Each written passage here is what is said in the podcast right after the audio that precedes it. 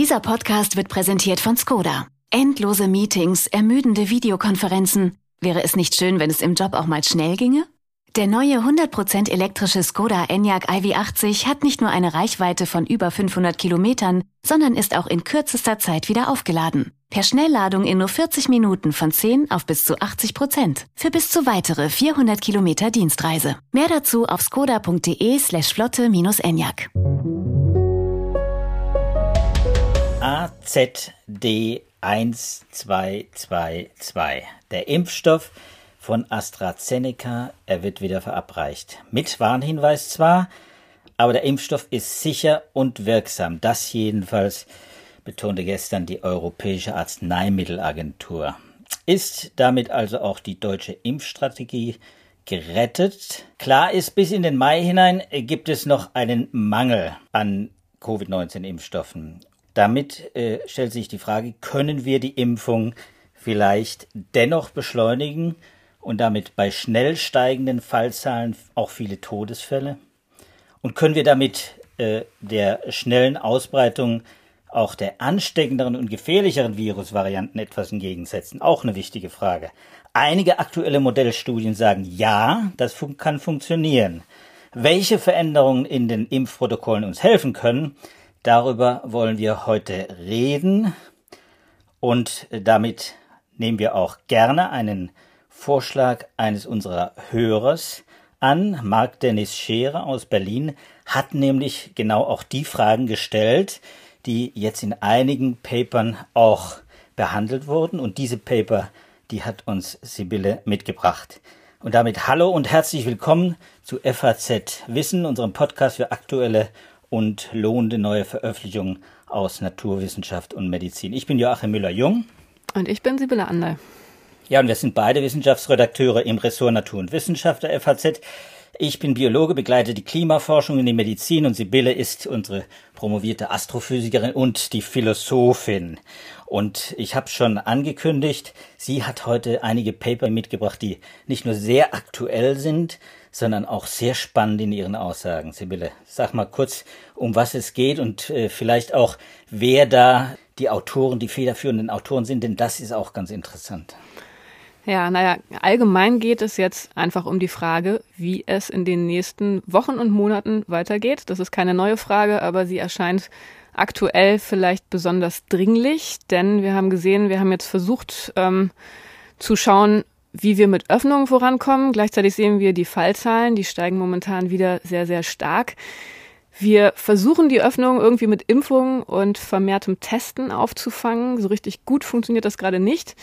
Und vor dem Hintergrund von all dem stellt sich natürlich die Frage, wie sollte die politische Strategie am besten weiter aussehen? Am Montag haben wir das nächste Treffen der Ministerpräsidenten. Da wird es ähm, genau um diese Fragen gehen. Und insofern habe ich mir heute ein paar Modellierungsarbeiten angeguckt, jetzt aus den vergangenen Wochen, die sich hier auf Deutschland primär beziehen.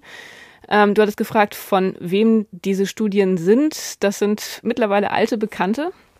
In der ersten Studie geht es darum, wie man die Impfstrategie am besten gestalten sollte.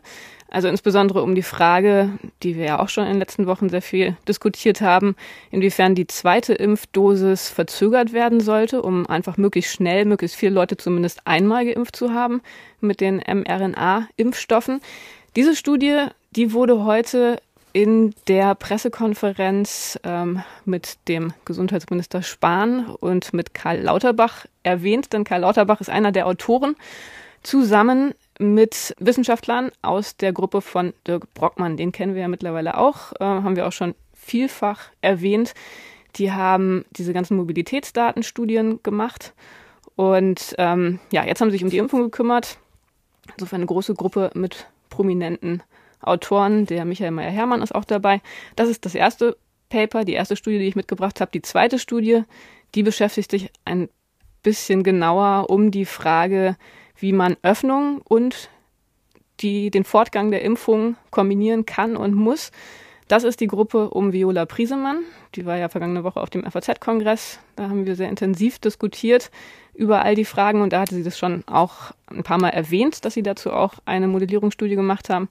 Und dann gibt es noch eine dritte Studie, die ist ähm, im Vergleich zu den beiden anderen Studien keine Modellierungsstudie, sondern eine statistische Studie. Da geht es darum, inwiefern man in Deutschland schon sehen kann, dass der Einfluss der besorgniserregenden Varianten, also insbesondere B117, sich auf die Erhöhung der Inzidenzzahlen niederschlägt. Also einfach eine Korrelationsstudie, wo geguckt wird, wie steigen die Zahlen in Abhängigkeit vom jeweiligen Anteil der Mutanten. Das sind die Dinge, die ich mitgebracht habe. Dann haben wir noch flankierend eine Studie, die sich das Ganze nochmal für Großbritannien anguckt. Auch interessant. Die sind natürlich mit dem Impfen schon sehr viel weiter als wir. Und insofern sind das die Themen, um die es heute gehen soll. Ja, toll. Und äh, du hast schon erwähnt, die Mutanten spielen natürlich auch im Kontext der, der Impfung eine Rolle. Mutanten sind mein Hobby, da wollen wir jetzt äh, nicht so in die Details gehen, aber äh, die, die Mutanten und die Ausbreitung insbesondere von B117 ist natürlich einer der Gründe, warum wir versuchen müssen, die Impfung zu beschleunigen. Wir sind jetzt aktuell, vielleicht das nochmal als Zwischenstand, äh, noch immer noch unter neun Prozent der Bevölkerung, die äh, mindestens eine Dosis hat, weniger als vier Prozent, die beide Impfdosen erhalten hat. Das sind eben in der Mehrzahl mRNA-Impfungen und äh, ein Teil AstraZeneca-Impfungen. Äh, beides wird jetzt natürlich auch hochgefahren. In ein paar Wochen sieht die Welt wahrscheinlich ganz anders aus. Aber wie wir jetzt an den steigenden Fallzahlen sehen, Sibylle, ist äh, in ein paar Wochen kann eine lange Zeit werden, weil jeden Tag im Moment wirklich äh, äh die Fallzahlen äh, exponentiell steigen momentan und äh, mhm. äh, das macht äh, natürlich dem zu schaffen, äh, macht uns allen zu schaffen und äh, wird vielleicht auch äh, das, das die Vorzeichen äh, quasi für einen neuen Lockdown nochmal äh, übers Wochenende äh, verstärken. Jetzt ist die Frage, kann man denn die Impfung, was, was, was sagt denn der, der Brockmann, kann man die Impfung äh, beschleunigen, indem man die zweite Dosis gewissermaßen, das, was wir schon mal skizziert hatten, die zweite Dosis quasi hm, sofort verimpft und eben nicht aufbewahrt in den Impfzentren, sondern erstmal vergibt, möglichst viele Menschen eben mit der ersten Dosis versorgt und damit schon mal eine Grundimmunität, eine hohe Grundimmunität, muss man sagen, bei allen Impfstoffen, die wir zugelassen haben, äh, hat. Genau, also das ist ja genau die Frage. Natürlich kann man mehr Leute erstmal impfen, wenn man die zweite Dosis verzögert. Ähm, denn, ja, so an, anschaulich ist das vielleicht klar. Ähm, oder vielleicht muss man ja erstmal erzählen, wie die Vorgaben der ähm, Produzenten der Impfstoffe sind. Ähm, die sagen, optimalerweise sollte man die zweite Dosis nach 21 bis 28 Tagen bekommen und nicht später als nach 42 Tagen. Und ähm, da ist ja insofern dann in vielen Ländern die gängige Praxis gewesen, dass man die erste Dosis erstmal verimpft und dann die zweite Dosis direkt reserviert. Und das bedeutet, dass man dann erstmal ja, 28 Tage, nehmen wir das mal als, ähm, als kürzesten Abstand zwischen den beiden Dosen, dass sich erstmal die Zahl der Erstgeimpften innerhalb dieser 28 Tage erhöht. Aber wenn man dann die zweiten Dosen erstmal verimpft, ohne dass man entsprechend schon Nachschub bekommt, dann ähm, bleibt dann die Zahl der Geimpften erstmal konstant. Also wenn man von einem extremen Knappheitsszenario ausgeht. Und insofern ist es erstmal klar, je länger man die beiden Dosen ähm, auseinander verimpft, ähm, desto länger ist dieser Zeitraum, in dem die Anzahl der Erstgeimpften zunimmt.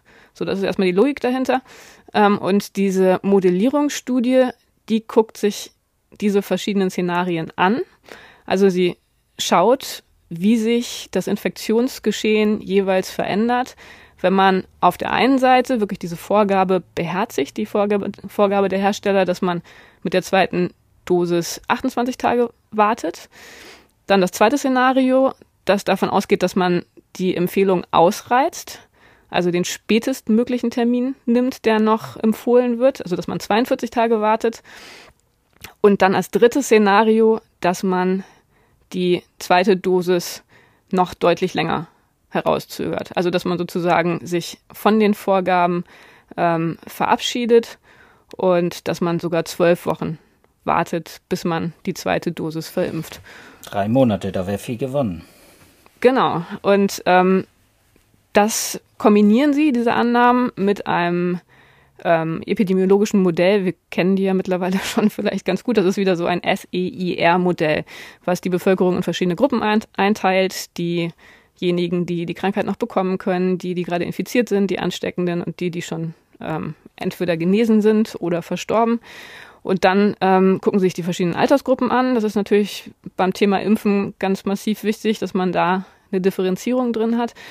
Und dann ähm, gucken sie, wie diese drei verschiedenen Impfprotokolle Impf, ähm, sich auf die Infektionszahlen auswirken.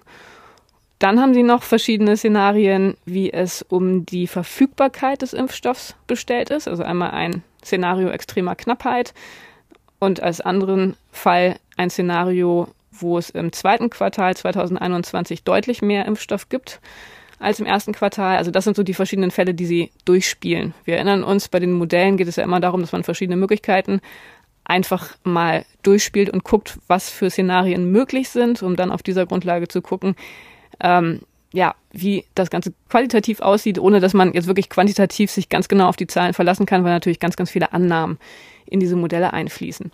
So, und die allgemeine, das allgemeine Ergebnis, was sie aus ihren, aus ihren Modellierungen bekommen, ist, genau wie du gesagt hast, je später man die zweite Impfung ansetzt, desto besser ist es für den Infektionsverlauf, denn desto mehr Menschen sind erstmal ganz gut geschützt. Also sie gehen davon aus, dass äh, nach der ersten Dosis die Schutz, äh, die Effizienz der Impfung bei 89 Prozent liegt für BioNTech Pfizer und 92 Prozent für Moderna. Und ähm, also da ist es dann erstmal schon mal klar. Ähm, sie gucken dann auch, wie sich die Todeszahlen entsprechend in den verschiedenen Szenarien ähm, verhalten. Und da haben sie durchaus ja eine sehr hohe Zahl von Fällen, äh, durch die sich die verschiedenen Szenarien unterscheiden. Ähm, das kann durchaus vier- bis fünfstellig sein. Also Tote, Todesfälle, die man verhindert, indem man möglichst viele Menschen erstmal impft und die zweite Dosis erstmal zurückhält. In welchem Zeitraum, Sibylle? Vielleicht nochmal kurz, wenn wir jetzt bei, bei, bei über Zehntausenden, das sind ja fünfstellig quasi, also bei Tausenden oder Zehntausenden Todesfällen, die, die, die, die verhindert werden könnten. Wenn man davon spricht, muss man natürlich auch fragen, wann, in welchem Zeitraum kann man die verhindern? Ist das dann für das ganze Jahr gerechnet oder ist das? Äh, die haben ähm, zwei Quartale angeguckt. Ähm, also die haben das erste Quartal und das zweite Quartal jeweils durchmodelliert ähm, und haben sich da dann die Unterschiede angeschaut. Und dann haben sie noch verschiedene Pandemieszenarien angeguckt, weil das natürlich auch ähm, eine wichtige Randbedingung ist, die Frage, wie viele sind dann überhaupt infiziert, wie hoch ist das Ansteckungsrisiko. Und da haben sie drei verschiedene Szenarien. Also das eine Szenario, dass die Fallzahlen im gesamten ersten Halbjahr 2021 sinken. Das optimistische Szenario, wo wir jetzt mittlerweile schon sagen können, okay, das ähm, trifft die Realität leider nicht. Dann das zweite Szenario, dass die Fallzahlen wieder im zweiten Quartal steigen. Und das dritte Szenario, dass die Fallzahlen schnell wieder steigen, schon im ersten Quartal und eine große dritte Welle kommt. Und das ähm, Paper ist vom 1. März. Mittlerweile kann man, glaube ich, sagen, dass das dritte Pandemieszenario das wahrscheinlichste zu sein scheint. Worst case. Mhm. Ähm, und aber wenn man sich diese verschiedenen Szenarien anguckt, dann wird der, dann wird der Effekt der Impfung nochmal verstärkt. Also je mehr Infektionen man hat, je schlimmer der Verlauf ist, desto mehr lohnt es sich, mit der zweiten Impfung zu warten, ähm, einfach um möglichst vielen Leuten diesen Schutz der ersten Impfung zukommen zu lassen. Und das ist was, was ähm, Herr Lauterbach heute auch in der Pressekonferenz gesagt hat, heute Vormittag dass die Erstimpfungen seiner Meinung nach in den Vordergrund gestellt werden müssen. Also zuerst müssen die mit höchstem Risiko geimpft werden. Das meint er auch, weil das war ja auch eine Diskussion, ob man davon abkehrt. Also da meint er, man sollte weiterhin zuerst die Risikogruppen impfen, aber die einfach möglichst vollständig, möglichst schnell erstmal mit der ersten Dosis und dann ähm, ja die zweite Dosis so impfen, wie es von der Versorgungslage her passt, aber Priorität auf Erstimpfung. Okay, ich habe ich hab vor kurzem mal mit dem Live Erik Sanders von der Charité gesprochen, Immunologe, äh, mit, ein Kollege auch von, von Herrn Drosten, ähm, der äh, gerade mit den Impfstoffen sehr, äh, sehr vertraut ist. Und äh, der hat mir äh, gesagt, als ich nämlich die Frage gestellt habe, die ist ja nicht seit neuestem im Raum, sondern die steht eben schon länger im Raum, seitdem die Briten dieses zwölf Wochen, also drei Monate Verschiebungsszenario quasi auch umgesetzt haben. Äh, und er meinte, dass wir nicht nur es äh, auch tun sollten, äh, die zweite Dosis verschieben, sondern eigentlich nach den vorliegenden Effektivitäts-, Wirksamkeitsdaten der Impfstoff sogar tun müssten, denn und das ist natürlich, war nicht Teil der Zulassungsstudien, aber das ist gewissermaßen Realwelterfahrung inzwischen, dass man, dass die Effektivität äh, zum Beispiel des AstraZeneca-Impfstoffs bei, einer zwölf, bei einem zwölfwöchigen Impfabstand sogar noch besser ist als bei einem eben vierwöchigen Abstand. Und das äh, müsste auch nochmal diskutiert werden. Ich glaube, äh, da ist man sicher auch dabei in der Ständigen Impfkommission, aber auch Herr Mertens, der Chef der Ständigen Impfkommission, hat ja äh, da schon äh, völlig äh, zu Recht eingewendet. Es kommt auch äh, in dem Paper, glaube ich, vor, Sibylle, dass, dass das natürlich äh, außerhalb der Zulassung ist. Die 42 Tage sind quasi die genau. Obergrenze und der Zulassung und das andere wäre Off-Label-Use, also das wäre quasi äh, ein Gebrauch außerhalb äh, der Zulassung und da sind dann wieder Haftungsfragen im Spiel und äh, das muss äh, quasi von höchster Stelle auch abgesegnet werden. Vorher so genau, einfach das ist wahrscheinlich ein nicht. nicht zu vernachlässigendes Problem, diese Haftungsfragen, weshalb das extremste Szenario wahrscheinlich gar nicht in Frage kommt, würde ich denken, in Deutschland. Oder wie schätzt du das ein? Ja, schätze ich auch so ein. Dass äh, ich im Moment ist, ist Stand äh, und das ist auch die Empfehlung, auch in anderen Ländern, äh, übrigens äh, auch in den USA zum Beispiel, die Empfehlung dann doch äh, bei dem bei dem Zulassungsschema zu bleiben äh, und äh, die Protokolle beizubehalten, äh, ist auszureizen vielleicht. Da wären dann die sechs Wochen möglich. Ähm, aber jetzt äh, haben wir auch natürlich epidemiologisch eine ganz andere Situation, also von den Inzidenzen, von der Entwicklung äh, der Fallzahlen her. Äh, ich bin gespannt, und deswegen finde ich es auch heute ein spannendes Thema gerade, äh, wie, das, wie das dann weiter äh, diskutiert wird. Dazu hat sich aber ähm, Herr Spahn heute auch geäußert und der hat gesagt, dass tatsächlich jetzt schon alle Bundesländer das maximale Impfintervall umgestellt haben für den BioNTech-Pfizer-Impfstoff ähm, auf sechs Wochen. Also da ist man jetzt tatsächlich schon in dem Szenario, was jetzt gerade noch die Haftungsprobleme vermeidet, aber diesen Abstand maximiert. Also da hat die Diskussion offenbar schon Früchte getragen. Das ist erstmal eine gute Nachricht. Ähm, tatsächlich, also ob man das jetzt noch weiter strecken kann, wäre ich skeptisch, aber ähm, das ist, naja, denke ich, ich, schon mal positiv. Ich finde deine Skepsis völlig berechtigt, Sibylle. Ich finde es nur diskussionswürdig, wenn dann auch von Immunologen, von Impfstoffexperten, auch von den Firmen natürlich selber auch äh, gesagt wird, ja, die Effektivität ist aber eine eine bessere, äh, wenn wir länger warten. Der, der, der Mechanismus dahinter ist ja auch nicht äh, erfunden oder, oder ausgedacht worden, sondern das hängt mit der Reifung äh, der Antikörper zum Beispiel zusammen. du, ist das tatsächlich auch bei den mRNA-Impfstoffen hm. so? Also bei AstraZeneca hat man es ja tatsächlich nachgewiesen. Ist das bei hm. allen so? Weiß man das? Ja, es ist, es ist, es ist äh, nicht bei allen nachgewiesen. Da gibt es nicht für alle Studien und das ist sicher auch ein Grund, warum äh, die Immunologen und die Impfstoffexperten da immer noch bei dem Zulassungsschema dann in der, hm. in der Mehrzahl bleiben, muss man schon sagen. Also das Aber ist vielleicht nochmal wichtig hier zu spezifizieren. In dieser Studie geht es wirklich nur um die mRNA-Wirkstoffe. Ja. Also ja. alle anderen sind da rausgenommen worden. Einfach auch, weil man, man versucht ja oft dann so ein Worst-Case-Szenario zu modellieren. Und je mehr Impfstoffe man hat, desto besser wird es. Ähm, insofern ist das, glaube ich, eine sichere Modellierungsstrategie. Aber das ist wichtig, das im Kopf zu behalten. Es geht hier wirklich nur um diese beiden Impfstoffe, BioNTech, Pfizer und Moderna. Okay. Geht es auch äh, nur um diese beiden Impfstoffe bei der Studie von Viola Priesemann? Äh, da geht es um die Frage, wie quasi die Impfstrategie ähm, angepasst werden kann oder nicht angepasst, äh, wie man ja, wie man die Impfstrategie anpasst äh, mit zusammen mit den Lockdown-Maßnahmen. Also wie man quasi Öffnungsstrategien, die ja auch jetzt im Gespräch waren und umgesetzt wurden und jetzt wieder gewissermaßen umgekehrt werden, wie man solche Öffnungsstrategien und äh, Schließungsstrategien mit den Impfstrategien irgendwie unter einen Hut kriegt, sodass man möglichst wenige Opfer und möglichst wenig Infektionen hat. Ja, also dieses Paper, das vom 10. März ähm, ist, im Übrigen auch wichtig zu sagen, das sind alles noch Preprints, also die sind noch nicht durch die offizielle Begutachtung durch. Ähm, diese Studie, die nimmt noch viel mehr Faktoren in den Blick und muss insofern in Bezug auf die Impfstoffe ein bisschen an Detailreichtum sparen, was aber natürlich auch gar, nicht, gar nichts macht, denn da geht es ja einfach um die Frage, wie sich die Öffnung und die Impffortschritte zueinander verhalten. Viola Priesemann hatte uns das am vergangenen Freitag ähm, bei unserem Kongress ja mehrfach gesagt, dass die Impfungen der zentrale Faktor sind, ähm, die äh, der über die weiteren Öffnungen zu entscheiden hat. Also man kann nicht so tun, als wäre die Öffnungsdebatte zu führen, ohne dass man gleichzeitig guckt, wie kommen wir mit den Impfungen voran und dann natürlich auch damit verbunden die Frage, wie sieht es mit den Testungen aus. Und das hat sie jetzt in dieser Studie, ähm, wenn man sich die genau anguckt, dann auch nochmal modellierend unterstrichen. Auch das ist wieder ein Modell, ganz ähnlich wie das eben schon diskutierte, ein SEIR-Modell mit ein paar extra Finessen. Also insofern ist es, äh, gehört zwar zu der Klasse, aber hat noch ein paar ähm, Zusatzstrukturen.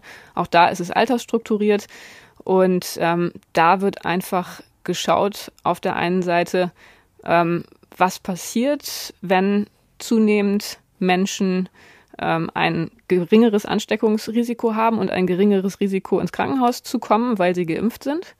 Also das wird explizit berücksichtigt. Und was heißt das dann wiederum für die möglichen Kontaktraten. Also das ist bei ihr der entscheidende Faktor.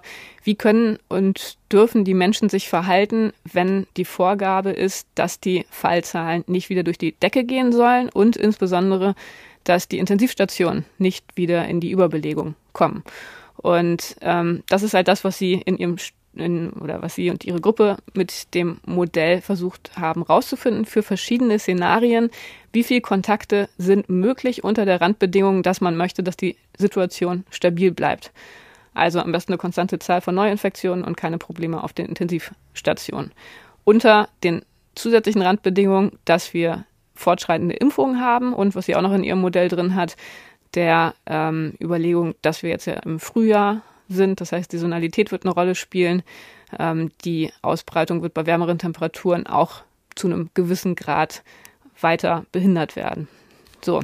Und da rechnet sie fünf verschiedene Szenarien, beginnend ab Anfang März. Also das ist sozusagen ihr, ihre Anfangsbedingungen, die Situation in Deutschland Anfang März. Ähm, erstmal die beiden Extremszenarien. Das eine Szenario, was man von Viola Prisemann kennt, wo man weiß, das ist ihr Lieblingsszenario. Wir versuchen, die Fallzahlen möglichst schnell massiv zu senken, so lang bis Test, Trace, Isolate wieder funktioniert, also bis die Gesundheitsämter die, das Infektionsgeschehen wieder effizient unter Kontrolle bekommen und öffnen dann in kontrollierter Art und Weise so, dass die Fallzahlen weiter niedrig bleiben. So, das ist ihr Lieblingsmodell. Ähm, aus den Diskussionen aus den vergangenen Wochen wissen wir, dass das politisch sehr schwierig zu motivieren ist mittlerweile, denn die Leute wollen so lange nicht warten. Sie sagt, man müsste zwei Monate nochmal einen richtigen Lockdown machen, dann wäre man da. Aber ich glaube, sie weiß schon selber, dass das momentan einfach sehr, sehr schwer umzusetzen ist. So, das andere Extrem wäre, dass man sagt, wir öffnen jetzt sofort. Wir geben den Leuten die Freiheit, die sie wollen. Und dann müssen wir einfach warten, bis die Intensivstationen wieder voll sind und dann die Öffnung zurücknehmen.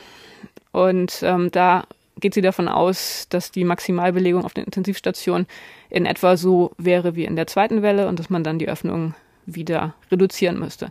So, das sind die beiden Extremszenarien. Und dazwischen hat sie noch mittlere Szenarien, wo die Überlegung ist, dass man so lange ähm, die Maßnahmen beibehält, bis eine bestimmte Altersgruppe komplett durchgeimpft ist und dass man dann öffnet und dann guckt. Also stufenweise oder geht das dann graduell? Wie stellt sie sich das vor, dass man da. Ja, das ist bei ihr tatsächlich ist, stufenweise. Also man hält die Fallzahlen konstant, bis zum Beispiel alle über 80 geimpft sind. Dann öffnet man, wenn man sagt, die Risikogruppe ist jetzt soweit sicher. Und dann guckt man äh, auf die Intensivstationen, bis die wieder voll sind. Das ist ja das Problem, dass es dann auch Jüngere betrifft, weil man einfach mehr Infektionen hat. Und die Wahrscheinlichkeit ist zwar geringer bei jungen Menschen auf der Intensivstation zu landen, aber sie ist leider nicht gleich null. Und sobald die Intensivstationen wieder voll sind, muss man dann die Öffnung wieder zurücknehmen. Und das sind dann die verschiedenen Szenarien, je nachdem, wie lange man wartet, je nachdem, wie lange man versucht, die Fallzahlen konstant zu halten.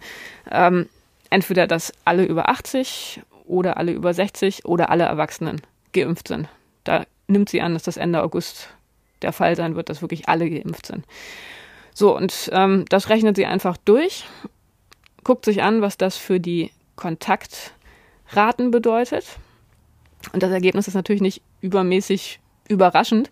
Ähm, also die Logik dahinter ist, wenn man, wenn man jetzt wirklich nochmal zwei Monate wirklich dran arbeitet, dass die Fallzahlen runtergeht, äh, runtergehen, dann könnte man nachhaltig lockern und dann hätten letztendlich über das Jahr gerechnet die Leute insgesamt mehr Freiheit, weil die Freiheit dann einfach da bleibt. So, das wäre die Hoffnung, die ja nun auch zum Beispiel in Großbritannien schon durch Boris Johnson formuliert wurde. Also, dass man eine Einbahnstraße in die Freiheit aufzeigt. So, das also ist einfach, einfach, weil man den Ping-Pong-Effekt äh, sich spart. Das immer auf genau. und zu und auf und zu und hohe Fallzahlen. Mhm. Genau, also man passt die Öffnung wirklich ganz präzise an den Impffortschritt an und an die Vorgabe, dass die Gesundheitsämter mit ihrer Kontaktverfolgung nachkommen. Und dann hat man immer niedrige Fallzahlen, aber man hat immer mehr Freiheit, einfach dadurch, dass sich die Situation in Bezug auf die Impfung immer weiter verbessert. Bei den mittleren Szenarien sieht man, dass man da dann, sobald man Öffnungen hat, ähm, dann doch auch wieder die Freiheiten zurücknehmen muss. Das ist dann unterschiedlich stark, äh, je nachdem, wie lange man wartet. Ähm, also da hat man das Problem, dass die Freiheiten nur kurzfristig sind. Die Details hängen aber natürlich von ganz vielen Annahmen ab. Das ähm, schreiben die natürlich auch explizit in ihrem Paper, das wissen die ja selber. Wissenschaftler wissen das ja am allerbesten.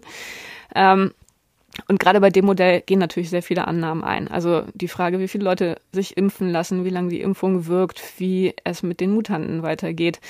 Aber da schreibt die Gruppe um Viola Priesemann, ja, wir haben all diese Unsicherheiten, aber deshalb muss man gerade vor dem Hintergrund der Unsicherheiten sagen, das Szenario mit niedrigen Fallzahlen ist in jedem Fall das sicherste. Egal was passiert, wenn wir niedrige Fallzahlen haben, dann sind wir vor den Mutanten relativ sicher, dann können wir uns auf unsere Freiheiten, auf die neu gewonnenen oder wiedergewonnenen Freiheiten am meisten verlassen. Also insofern, ähm, wie gesagt, kein besonders überraschendes Fazit, aber ganz interessant, sich das nochmal wirklich für die verschiedenen Szenarien anzugucken.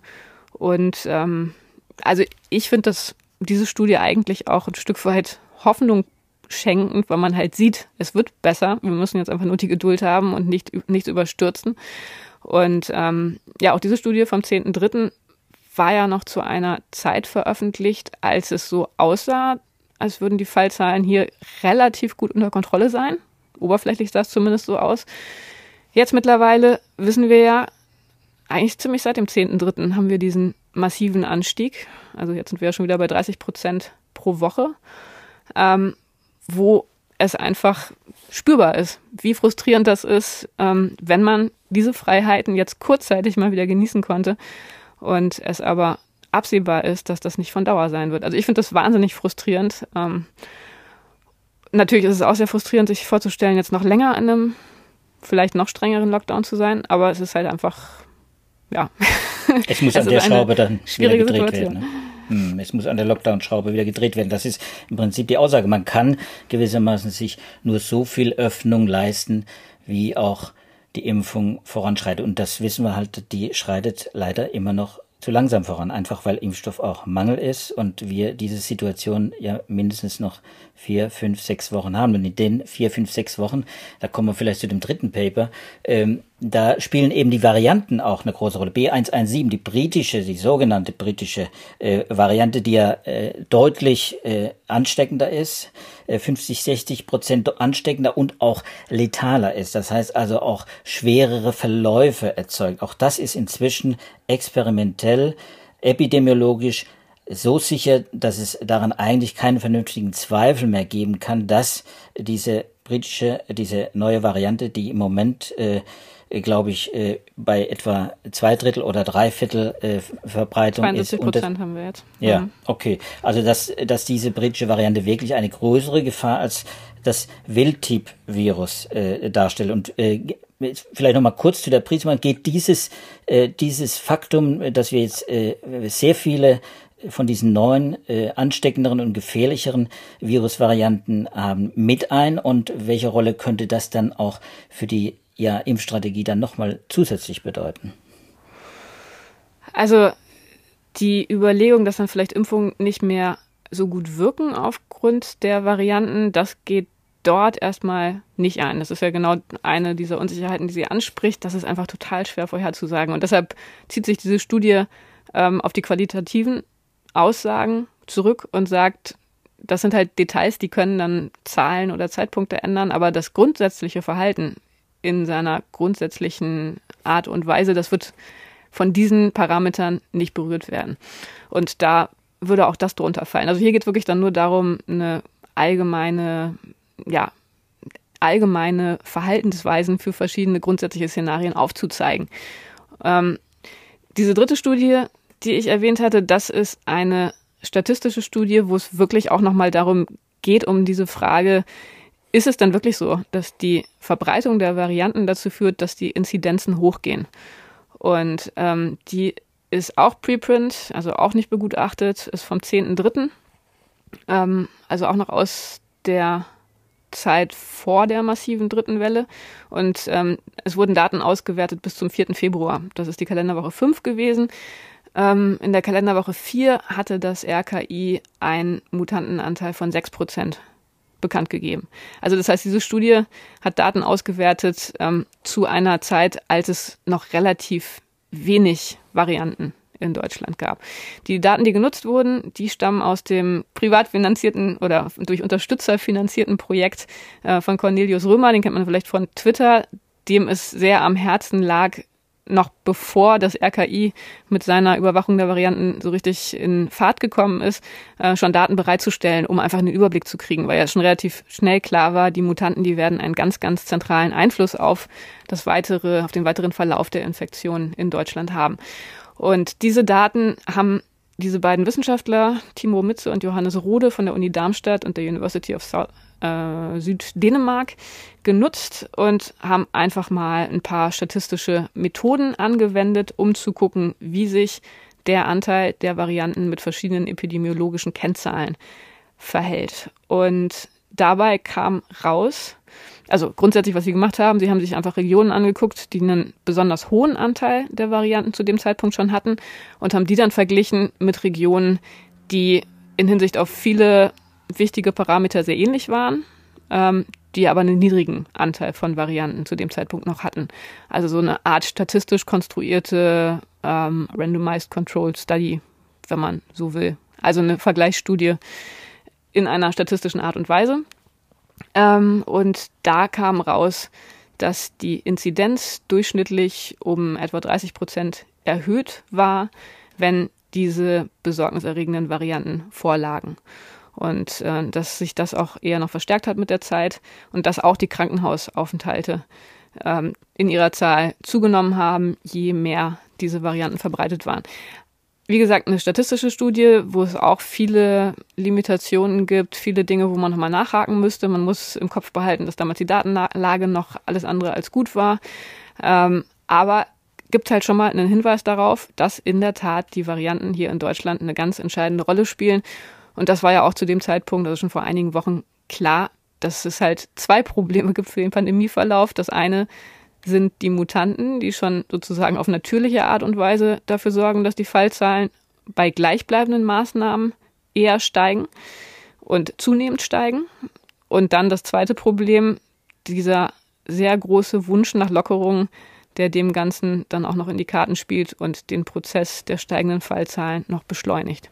Ja, und da muss man, glaube ich, noch dazu fügen, dass das äh, dass wir ja hier Arbeiten haben, die sich mit den bekannten äh, Varianten beschäftigen und wir wissen gar nicht, was noch an zusätzlichen Varianten kommen kann. Äh, es gibt Virologen, die sagen, es können nicht mehr so viel sein, weil so viel äh, besser werden, gewissermaßen in der Verbreitung, auch in was die äh, Virulenz angeht des Virus, äh, ist äh, schwer denkbar bei Coronaviren. Aber äh, man muss schon sagen, auch mit äh, dieser B117 oder mit der südafrikanischen Variante B1351, äh, die nun so Immunfluchtmutationen enthält, da hat ja nicht wirklich einer damit gerechnet. Also ich wäre da mal äh, vorsichtig, da müssen wir uns vielleicht auf Überraschungen äh, gefasst machen.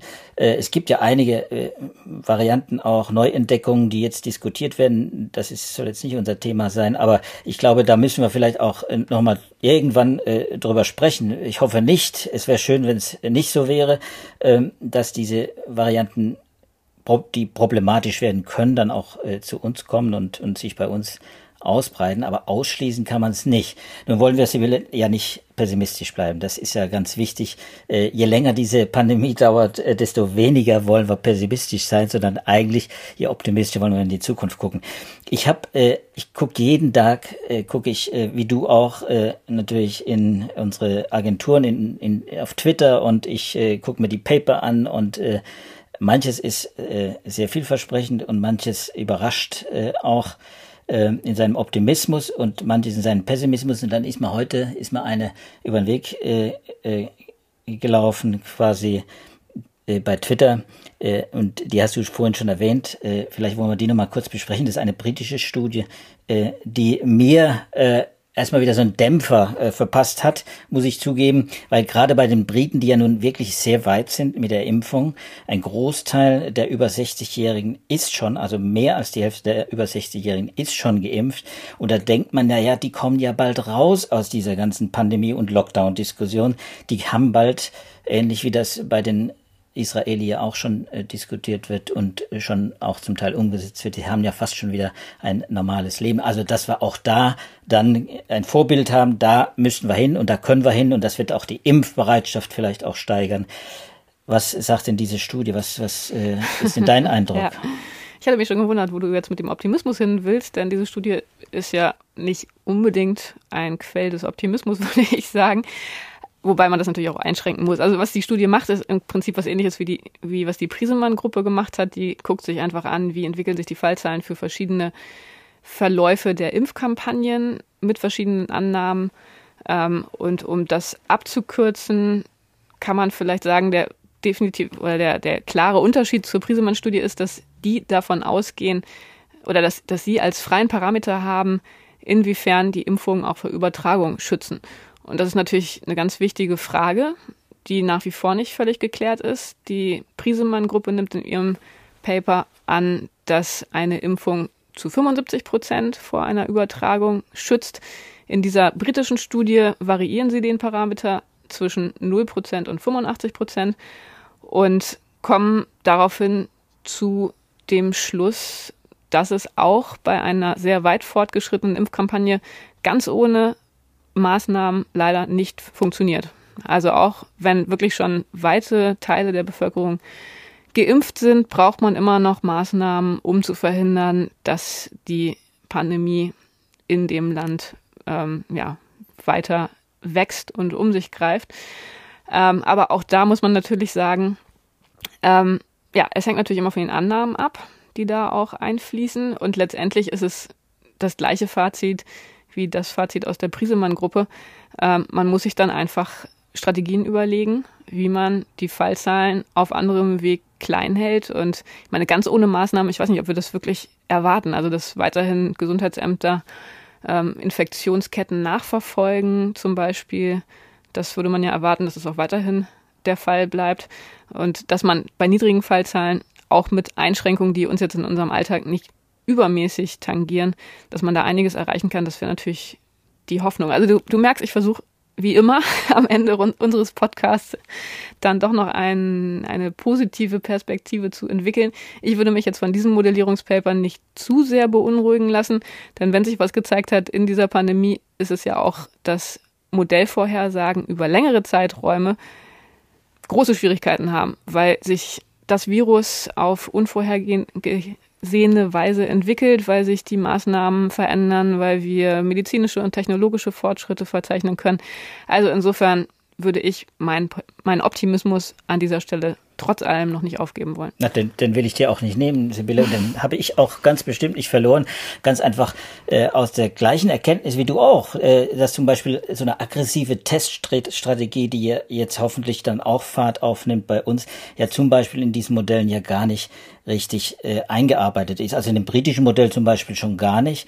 Äh, bei der Prisemann äh, ist es drin, aber äh, jetzt wollen wir mal sehen, diese Selbsttests und Schnelltests und und Isolations äh, ähm, und äh, Hygienestrategien, die da alle noch dazukommen und äh, hoffentlich auch offensiv äh, vorangetrieben werden, die können ja auch nochmal den R-Wert äh, nochmal zusätzlich drücken. Wir haben also Eben. noch gar nicht, glaube ich, alles ein ausgeschöpft. Paper, was wir jetzt, genau, das wurde heute in der Pressekonferenz auch erwähnt, ähm, ein Paper von der Harvard äh, University, wo mal berechnet wurde, was mit, der, mit, mit, den Testkampagnen zu erreichen ist. Und da war ein Fazit, äh, was äh, Herr Lauterbach zitiert hat, dass man eher allein durch schlaue Testung um 0,3 bis 0,4 absenken kann. Und das ist gewaltig. Also das ist definitiv, mhm. ja. Absolut. Äh, ja, und, und man muss einfach sagen, äh, wir gehen ja auch davon aus, dass die Impfbereitschaft hoffentlich noch wächst in den nächsten Wochen und Monaten, denn das spielt ja auch eine Rolle. Das, das ist relativ klar rausgekommen aus diesen Papern. Eine hohe Impfbereitschaft ist schon Voraussetzung, damit möglichst viele Menschen auch geimpft werden, geschützt werden, auch in den mittleren Altersgruppen.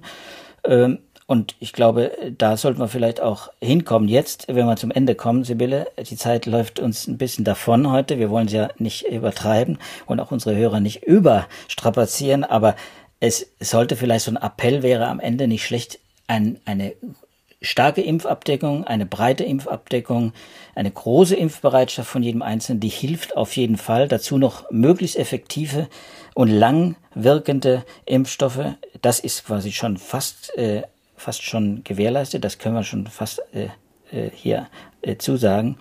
Dann kommen wir dann schon im Laufe des Jahres äh, in eine noch viel optimistischere Fahrspur, glaube ich. Oder würdest du es anders sehen? Das kann ich genauso unterschreiben. So, also das war unser heutiger Podcast, liebe Zuhörer, FAZ äh, Wissen zum Thema Impfstrategien. Und bevor wir uns jetzt äh, verabschieden, natürlich wieder der Hinweis, dass wir uns natürlich über Anregungen und Kommentare von Ihnen freuen. Sie sehen, auch in diesem Fall hat's äh, gefruchtet. Marc Dennis Scherer hat uns den Hinweis gegeben. Wir haben es aufgegriffen, haben tolle Paper gefunden. Sie können uns schreiben und Vorschläge äh, anbieten unter dem Stichwort Podcast an wissenschaft.faz.de. Und natürlich freuen wir uns, wenn Sie auch beim nächsten Mal wieder dabei sind. Und wenn Sie äh, die Folge weiterempfehlen wollen und wenn sie Ihnen auch gefallen hat, dann können Sie uns natürlich äh, auch abonnieren bei je, überall, wo es äh, Podcasts gibt. Und Sie können uns natürlich das vielleicht nochmal auch gerne weiterempfehlen. Bleiben Sie gesund und halten Sie durch. Ich sage Tschüss, Sibylle. Ja, ich sage auch Tschüss. Bleiben Sie gesund. Dieser Podcast wurde präsentiert von Skoda und vom neuen Enyaq iV80, der per Schnellladung in nur 40 Minuten wieder von 10 auf bis zu 80 Prozent geladen ist. Mehr Informationen auch zum Geschäftsfahrzeugleasing von Skoda auf skoda.de slash flotte-enyaq.